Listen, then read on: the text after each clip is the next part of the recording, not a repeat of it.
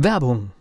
Was passiert, wenn der Chef oder die Chefin eine Auszeit nimmt und die Angestellten auf sich allein gestellt sind? Christian Pukelsheim und Michael Habekorst beschreiben in ihrem Buch Radikal weg die Herausforderungen für Unternehmer und Mitarbeiter, welche Vorbereitung notwendig ist und worauf unbedingt zu achten ist bei einer Auszeit. Radikal weg, wenn der Chef ein Jahr Auszeit nimmt und das Unternehmen dennoch funktioniert. Erschienen im Mentoren Media Verlag www.mentoren-verlag.de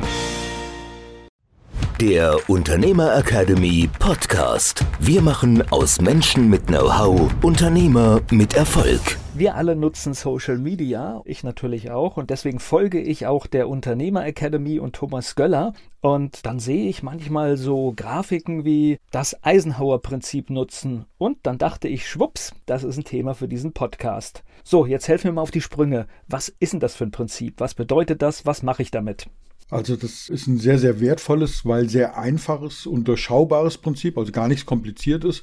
Man schreibt das dem ehemaligen Präsident Eisenhower zu ob das stimmt oder nicht, das sind immer diese Erzählungen. Möglicherweise ist es von ihm, aber zumindest mal ist es unter diesem Namen sehr bekannt. Man nennt es eben auch das Eisenhower Prinzip oder vor allen Dingen die Eisenhower Matrix. Und das kommt aus dem großen Themenbereich des Zeitmanagements, weil wir können ja die Zeit nicht managen, ja, deswegen ist das Wort Zeitmanagement schon äußerst spannend. Wir können ja nur das managen, wie wir damit umgehen mit der Zeit, weil jeder von uns, egal wie wir dran rummanagen, hat am Ende des Tages 24 Stunden zur Verfügung gehabt und egal wie wir managen, es wird nicht mehr oder nicht weniger. Also können wir nur überlegen, wie gehen wir mit der uns zur Verfügung stehenden Zeit um. Ausgang deines Postings war ja die Geschichte, wie managt ihr eure Aufgaben, eure To-Dos, um das hier alle mit auf den Stand zu bringen. Und ich glaube, ich habe drunter geschrieben, also ich habe meine Methodik, haben wir auch schon mal hier im Podcast besprochen. Ich habe so meine sechs To-Dos für den Tag. Das genau. hat sich für mich als realistisch erwiesen, obwohl ich schaffe es auch oft nicht, diese sechs To-Dos zu erledigen, aber mehr schaffe ich auf keinen Fall. Ganz genau. Und das ist ja auch äußerst intelligent, mache ich ja genauso. Bei mir ist es so, in meiner Kalender-App, die ich habe, ich mische das ja, weil ich keine zwei verschiedenen Apps haben will für To-Dos und für Termine. Deswegen verbiege ich das System so ein bisschen und sage, Ganztagstermine ohne Zeit sind für mich To-Dos. Die stehen dann einfach oben im Kalender, ganz oben. Das geht auch bei Outlook. Und dann wird ab einer bestimmten Anzahl werden die nicht mehr angezeigt. Man muss das dann aufklappen. Ja? Und das ist dann je nach Bildschirmauflösung. Bei mir sind das zehn To-Dos und ich weiß, das ist jenseits von Gut und Böse. Ich schaffe maximal drei, vier, fünf, sechs. Und was mache ich damit? Übertrage ich die auf den nächsten Tag? Aber das ist ein Thema, was wir nochmal vielleicht entweder anschließen oder in einem getrennten Podcast besprechen. Da geht es um Zeitmanagement. Deine Frage war ja dieses Eisenhower-Prinzip. Genau. Das ist sehr, sehr spannend, weil wenn du jetzt, und es geht eben nicht um diese Zeiten, die da drin stehen. Jemand sagt, Volker, wir wollen einen Podcast aufnehmen, wann machen wir das? Freitag um elf. Dann trägst du das als Termin ein. Das hat nichts mit Eisenhower zu tun, zumindest mal nicht im ersten Moment, sondern es geht im ersten Moment darum, jeden Tag kommen Dinge auf dich zu, unfassbar viele, die du irgendwie einsortieren musst. Das können Termine sein, es können Anfragen sein, es können To-Dos sein, von der Steuererklärung angefangen, ein Angebot, eine Rechnung bezahlen, ein Gespräch führen, einen Podcast machen, was auch immer. Unfassbar viele Dinge. Und wir merken, wenn das mal anfängt zu rollen, dann gibt's noch diese Aufgabe, am Unternehmen zu arbeiten, müssen wir auch tausend Sachen machen. Wir haben gerade einen Fall gehabt heute Morgen, ja, dass wir gesagt haben, wie ist denn das damit? Haben wir das schon? Ja. Und dann haben wir gesagt, ja, wir haben darüber gesprochen und haben gesagt, ja, wir haben auch entschieden, das zu machen, weil der Preis war gut. Was wir nicht gemacht haben, einen konkreten Auftrag zu geben, dass es auch umgesetzt wird von einem unserer Mitarbeiterinnen. Ja. Das sind so typische Dinge. Wir lassen uns mal mit, mit einem Praxisbeispiel richtig einsteigen. Nehmen wir dieses Podcast-Beispiel, was du gebracht hast. Ich sage jetzt zwei verschiedene Variationen, die mir gerade einfallen. Also wir haben um 11 Uhr einen Podcast-Termin zur Aufzeichnung. Haben wir wirklich tatsächlich immer, jeden Freitag. Jetzt gibt es zwei Dinge, die passieren können. Samstag veröffentlichen wir. Ich habe keine Folge mehr. Das heißt, es hat eine gewisse Dringlichkeit, dass wir aufzeichnen und ihn fertig machen, damit am nächsten Tag ein Podcast live gehen kann. Zweites Szenario, wir waren fleißig und wir sind zwei, drei Wochen im Voraus mit der Aufzeichnung und ich muss das jetzt an diesem Freitag nicht zwingend machen, weil ich habe ja noch welche, die ich am Samstag veröffentlichen kann. Und jetzt kommst du mit der Matrix. Ja, die Matrix sieht noch zwei weitere Fälle vor und deswegen erklären wir erstmal, was es mit dieser Matrix auf sich hat. Wir sind ja jetzt leider in einem Audioformat, deswegen ist jetzt die Fantasie unserer Zuhörer und Zuhörerinnen so ein bisschen gefragt. Ist eine riesen Herausforderung einfach, genau. Einfacher wird es auch, wenn man sich ein Blatt Papier nimmt und einen Stift und mal das aufmalt. Und zwar geht es um ein Koordinatensystem. Und zwar kein Koordinatenkreuz, sondern einfach ein System mit zwei Pfeilen. Ein Pfeil ist waagerecht, also von links nach rechts. Und ein Pfeil ist senkrecht von unten nach oben gezeichnet. Und die haben einen gemeinsamen Ursprung. Mathematisch nennt man das den Nullpunkt. Ja, dort ist die Größenordnung, die man dort auflistet, Null. Und wenn ich nach rechts gehe, wird es immer wertiger, immer wichtiger, immer hochwertiger sozusagen. Die Zahl wird immer höher, wenn ich dort eine Zahl eintragen würde aus der Mathematik. Und ebenfalls an dem senkrechten Strich, da ist der Pfeil nach oben, da wird die Zahl immer größer, wenn ich eine Zahl auftragen würde, je höher ich komme. Das bedeutet, es gibt, wenn ich jetzt so vier Felder eintrage, und jetzt sind wir bei dem Thema Matrix, vier Quadranten sozusagen, dann gibt es ganz rechts oben, wenn ich dort einen Punkt reinmale in dieses Koordinatensystem und möglichst weit rechts und möglichst weit oben, dann bedeutet das, dieser Punkt ist auf der Skala Dringlichkeit, das ist die waagerechte Skala, sehr, sehr dringend. Zusätzlich gibt es aber auch noch die Skala Wichtigkeit. Das ist der senkrechte Strich. Und wenn der Punkt nicht nur ganz weit rechts, sondern auch noch ganz weit oben ist, dann ist es sehr dringend und sehr wichtig. Das wäre dein erstes Beispiel. Wir haben Freitag 11 Uhr, Samstag wollen wir veröffentlichen und wir haben keine Folge mehr in der Konserve. Dann ist das eindeutig dringend und wichtig. Was anderes wäre, der zweite Fall, den du gesagt hast, das ist zwar immer noch wichtig, weil wir wollen einfach, wir haben uns das als wichtig definiert, dass wir jeden Samstag unsere Folge rausbringen. Aber es ist eben nicht so dringend, weil wenn wir jetzt zum Beispiel Freitag einen wichtigen anderen Termin hätten, würden wir uns zusammensetzen und sagen, du, Freitag 11 Uhr können wir es irgendwie schieben und dann würden wir reingucken und sagen, ach ja, wir haben noch zwei, drei, fünf Folgen in der Konserve, in petto, ist also nicht dringend, ist zwar wichtig, können wir also zu einem späteren Zeitpunkt machen. Dann setzen wir uns, keine Ahnung, an einem anderen Tag zusammen und nehmen die Folge auf. Das heißt, die waren jetzt immer oben in der Matrix, ne? Die waren immer oben, immer wichtig, aber okay. die Dringlichkeit unterscheidet sich. Jetzt ist es ein anderes Ding. Angenommen, es wäre nicht wichtig, aber dringend, das wäre ja auch ein Fall und das wäre dann sehr weit rechts, aber relativ weit unten. Also die Wichtigkeit ist nicht so stark, aber es ist dringend. Also es läuft eine Frist ab zum Beispiel. Ja. Immer wenn eine Frist abläuft zur Abgabe von irgendwas oder ein Gutschein, den du halt jetzt noch abholen musst, da sagt okay, ist vielleicht nicht so wichtig, aber wenn ich ihn jetzt nicht heute nicht abhole, dann verfällt er. Ja. Und du hättest ihn gerne. Das ist so ein Szenario. Und das dritte, am Ende des Tages vielleicht am angenehmsten ist die Matrix in dem allerersten Quadranten. Das ist nämlich weder wichtig noch dringend. Und jetzt gehen wir einfach mal durch, was machen wir denn, wenn wir da Aufgaben, To-Dos in diese vier Quadranten einsortieren. Das erste, und das ist das, was du als erstes auch genannt hast, es ist wichtig und dringend. Ja, also auf der X-Achse, um das mathematisch zu formulieren, auf der waagerechten Achse dringend, es ist ganz weit rechts. Und auf der Y-Achse, auf der Wichtigkeitsachse, ist es ganz weit oben. Dann bedeutet das, du musst es jetzt machen. So einfach ist das. Und zwar selbst. Jetzt selbst machen. Das ist sozusagen die Aufgabe im vierten Quadranten ganz rechts oben. Okay. Das ist der A-Quadrant. Ja, das ist also die, eine A-Tätigkeit. Das sind in der Priorität Aufgaben, die die Priorität A haben. Also ganz oben rechts in den Quadranten kommt der Buchstabe A rein. Das sind A-Aufgaben, die musst du jetzt und sofort machen oder gleich machen. Also Beispiel, Kunde beschwert sich, droht mit Entzug des Auftrags, wenn sich nicht jemand bis 15 Uhr meldet. Sehr wichtig, sehr dringlich, sofort. Erstens das, aber auch selbst machen. Mhm, genau. Wenn du da irgendjemand anrufen lässt, das ist nicht klug, weil ja, der ist dann oft vielleicht hilflos und denkt, auch oh, mir doch egal oder was auch immer da gedacht wird oder ist überfordert oder der Kunde sagt, du mal, der hat noch nicht mal nötig, selbst sich zu melden, obwohl ich so deutlich geworden bin. Also das ist eine typische Aufgabe, die du jawohl sofort machen musst, aber die du auch selber machen musst. Das ist ganz wichtig. Okay. Wenn jetzt die B-Tätigkeit, das ist unten rechts. Also das wäre zwar nicht besonders wichtig, aber es ist dringend. Ja, da läuft eine Frist ab. Dann ist es etwas, was du delegieren kannst und was du auch delegieren musst sozusagen. Und beim Delegieren, das können wir eine eigene Podcast-Folge machen, wie geht Delegieren? Also das heißt einfach die Aufgabe beschreiben, die Aufgabe übergeben, weil es ja dringend ist, auch eine Frist nennen, bis wann das erledigt sein muss und definieren, in welcher Form du eine Rückmeldung haben willst, dass es erledigt ist. Und dann musst du es sozusagen dir wieder auch terminieren und sagen, bis dahin möchte ich gerne diese Rückmeldung haben. Ich versuche mal Beispiele zu finden. Sag mir, ob ich richtig liege. Also, Kunde ruft an, hat eine Frage mit einem Produkt. Jeder im Unternehmen kann es beantworten, weil es zum Standard im Unternehmen gehört. Könnte dann im Prinzip auch sofort delegiert werden an jemanden, der einfach dem Kunden die Fragen beantwortet. Ja? Ja, nicht ja, es. Ist auch noch, ist auch noch, könnte auch noch dringlich sein, ne? Genau, die, die Ja, stimmt. Fehlt. Ja, ich merke es gerade. Also, dass man sagt, das, das muss jetzt gemacht werden, aber wenn es jetzt nicht gemacht wird, dann hat das irgendwie eine Folge, dann wird das erst drei Wochen später veröffentlicht oder gar nicht veröffentlicht oder sowas. Aber, wie du sagst, es ist etwas, was deine Mitarbeiter wunderbar machen könnten, vielleicht sogar besser wie du, ja, weil sie da täglich drin sind. Und das ist auch eine Aufgabe, die nicht schwierig ist, wo auch deine extreme Kompetenz oder deine Rolle als Chef nicht gebraucht wird. Aber es muss eben erledigt werden und es muss zu einem bestimmten Zeitpunkt erledigt werden. Das heißt, es ist dringend, aber von der Wichtigkeit durchaus was, was du zum Beispiel auch jemand machen lassen kannst, wo du sagst, okay, der ist zuverlässig, der macht das, aber der muss jetzt nicht studiert haben dafür, sag ich mal, ja, ganz vereinfacht gesagt. Das ist die Variante B, das sind die B-Aufgaben. Das sind die Aufgaben, die wir delegieren. Und delegieren, wissen wir, ist nicht ganz einfach, aber lernbar. Ist keine große Aufgabe.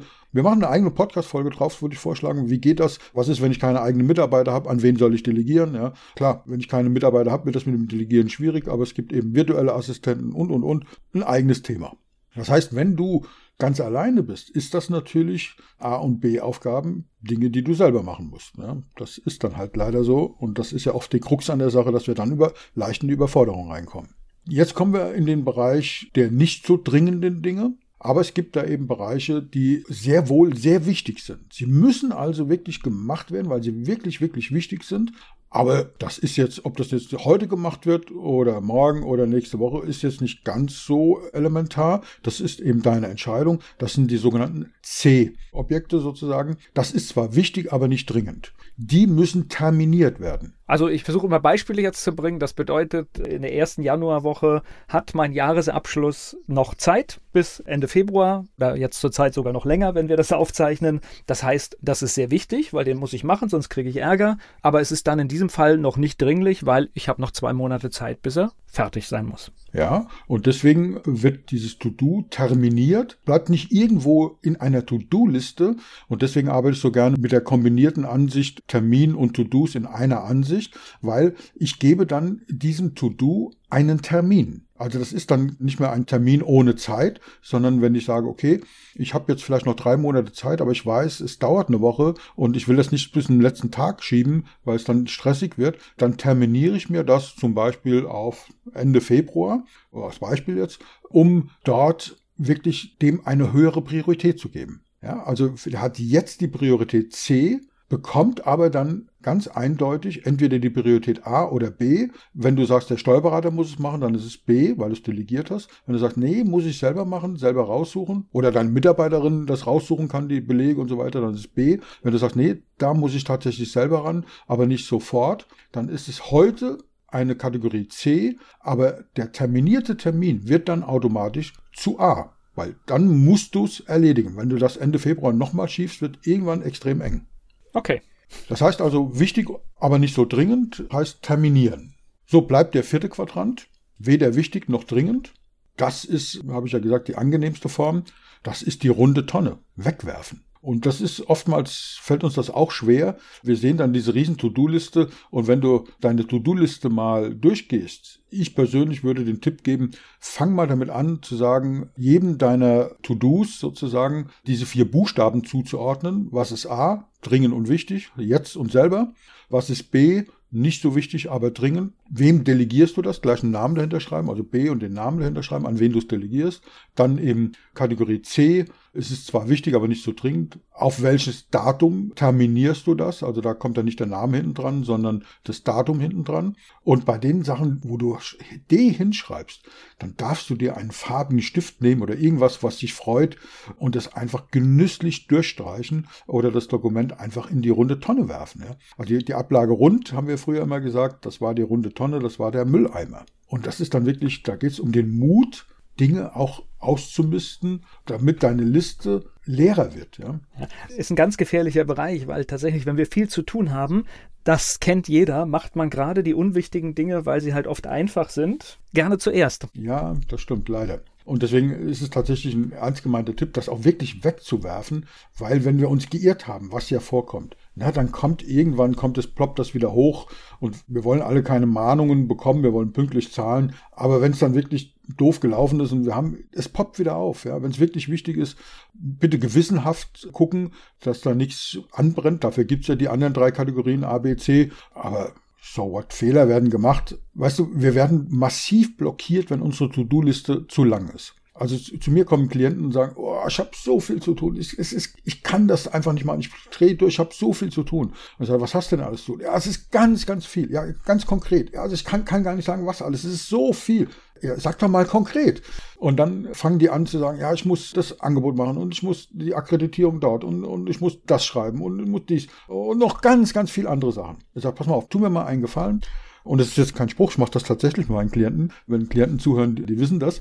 Ich sage dann, gebt doch jedem To-Do, was da drauf ist. Jetzt noch nicht die Kategorie A, B, C und D, ja, sondern versuch einfach mal hinten dran zu schreiben in einer Excel-Tabelle, wie lange schätzt du, wenn du Zeit hättest, wie lange das dauert. Und zwar richtig großzügig, also nicht knapp bemessen, sondern richtig konservativ großzügig.